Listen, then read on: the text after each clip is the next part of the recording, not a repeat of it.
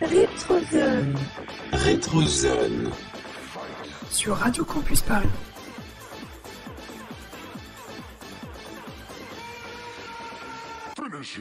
Salut à toutes et à tous, c'est Noctis. Chaque mois, nous allons découvrir ensemble une œuvre qui a marqué l'histoire du jeu vidéo. Aujourd'hui, nous allons explorer l'histoire d'un jeu adapté d'une série culte, Buffy contre les vampires.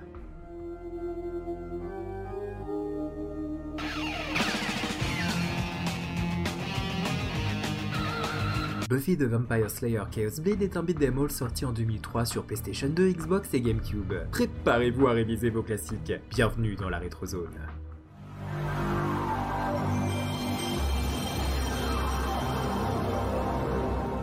Avant de découvrir le jeu vidéo, zoom sur le phénomène Buffy. Nous sommes en 1997 aux États-Unis. Joss Whedon, un talentueux scénariste, vient de créer une série sans précédent dans l'univers du petit écran. Buffy, tueuse de vampires. Suite à une version cinématographique qui a fait un flop monstrueux, Gail Berman, cadre de la Fox, contacte Whedon afin qu'il développe le concept de Buffy sous forme de série télévisée. Whedon explique qu'il a pensé au lycée comme à un film d'horreur. Les éléments surnaturels de la série servent ainsi de métaphore aux angoisses associées avec l'adolescence et le début de l'âge adulte. En France, la série fut diffusée dans la trilogie du samedi soir.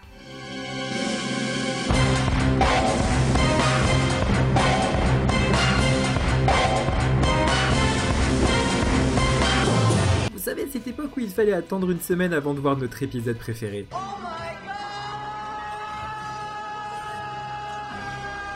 Buffy contre les vampires raconte l'histoire d'une jeune adolescente élue pour combattre les créatures de la nuit.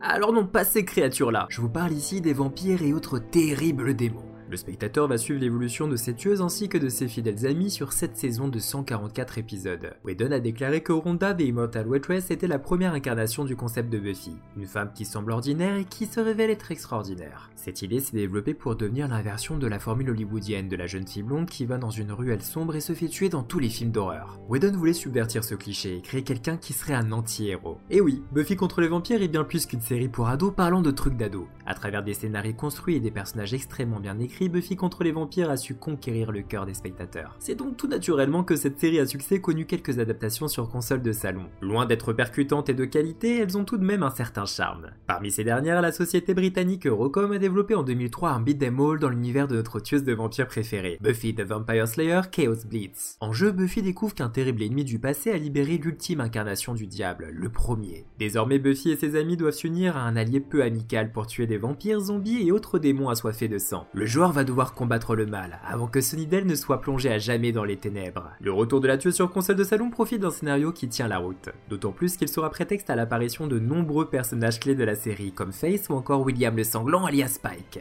Sur ce point, le pari est réussi et le jeu se montre fidèle à la série. Parlons du gameplay. Pour se débarrasser des vampires, un pieu droit dans le cœur ne suffit pas. Il faut au préalable leur mettre une mémorable raclée avant de les dissoudre en leur plantant un objet bien pointu dans le cœur. Pour ce faire, le joueur pourra faire appel aux classiques pieux en bois, mais également à des pelles, des battes de baseball, une hache, une épée et tant d'autres ustensiles du quotidien. Du fun, on en trouve en jeu avec l'apparition de personnages jouables supplémentaires que sont Willow, Face, Spike, Alex et Sid le mystérieux pantin chasseur de démons. Et en dehors de Willow, qui use des sortilèges de toute beauté, les autres personnages offrent peu de différence vis-à-vis du gameplay de Buffy. D'une manière générale, de héros n'offre guère d'intérêt et de diversité au niveau du système de jeu, si ce n'est le plaisir d'incarner son personnage préféré. La progression de l'action passera par la résolution d'énigmes. Le joueur devra retrouver divers objets indispensables pour terminer un niveau. Des recherches qui se font fastidieuses et peu inventives, qui révèlent une répétition lassante assez récurrente dans l'avancée de la narration. Buffy the Vampire Slayer Chaos Blitz démontre certaines faiblesses comme la gestion manuelle de la caméra. La focale étant un élément physique mal réglé, les angles morts sont courants ce qui handicape l'action. Fort heureusement, les combats conservent une certaine dynamique et la diversité des combos est assez plaisante. Sur le plan technique, Chaos Blitz est correct. Les décors sont assez bien modélisés et on note de beaux effets sur l'évaporation des vampires. Mais ce qui fait le charme de ce jeu est le doublage mémorable. Les intonations ont un côté surjoué, les dialogues sont incohérents avec des personnages qui parlent sur le mode interrogatif alors qu'ils lancent de toute évidence une affirmation. Et